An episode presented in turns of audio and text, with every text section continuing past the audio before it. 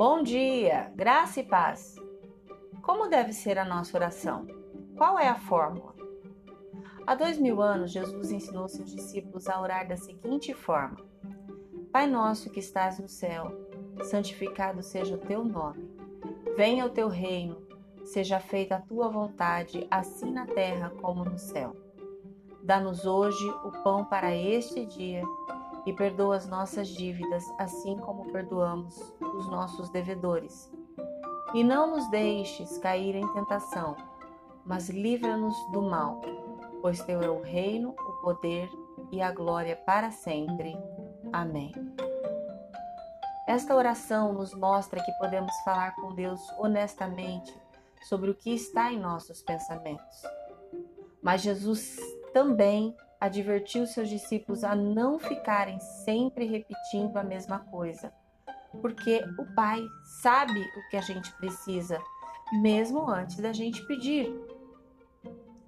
Vamos pensar um pouco mais sobre isso. Se Deus já sabe o que precisamos, então a oração não se trata somente das palavras que dizemos. Orar é ter conversas honestas com Deus Conversas que aprofundam nosso relacionamento com Ele. E à medida que o conhecemos, ganhamos uma compreensão melhor de quem Ele é, o que lhe agrada. Quando sabemos o que honra a Deus, podemos pedir a Ele com confiança qualquer coisa que se alinhe à Sua vontade. O que nos leva à próxima pergunta: qual é a vontade de Deus? Jesus nos diz que o maior mandamento é amar a Deus com todo o nosso coração, mente, alma e força, e amar o nosso próximo como a nós mesmos.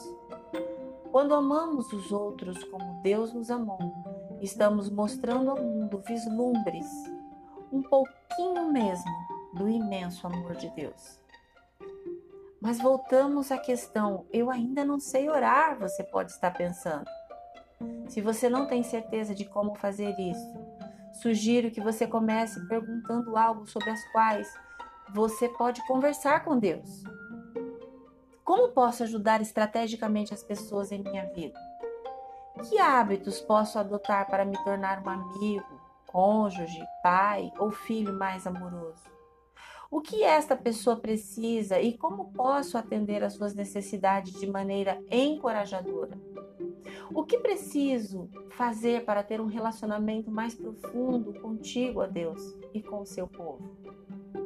Existem alguns passos simples que eu possa tomar para ter um impacto maior no mundo que o Senhor criou?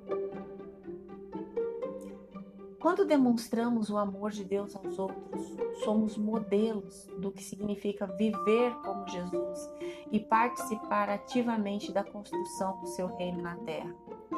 Então, agora fale com Deus sobre o que estiver em sua mente e use esse tempo para alinhar os seus desejos com a vontade de Deus.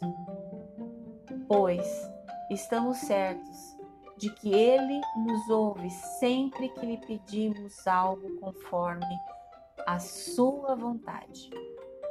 Se você crê e deseja, ore comigo agora. Senhor Jesus, muito agradecida por mais um dia em que certamente, uma vez mais, eu viverei os teus milagres.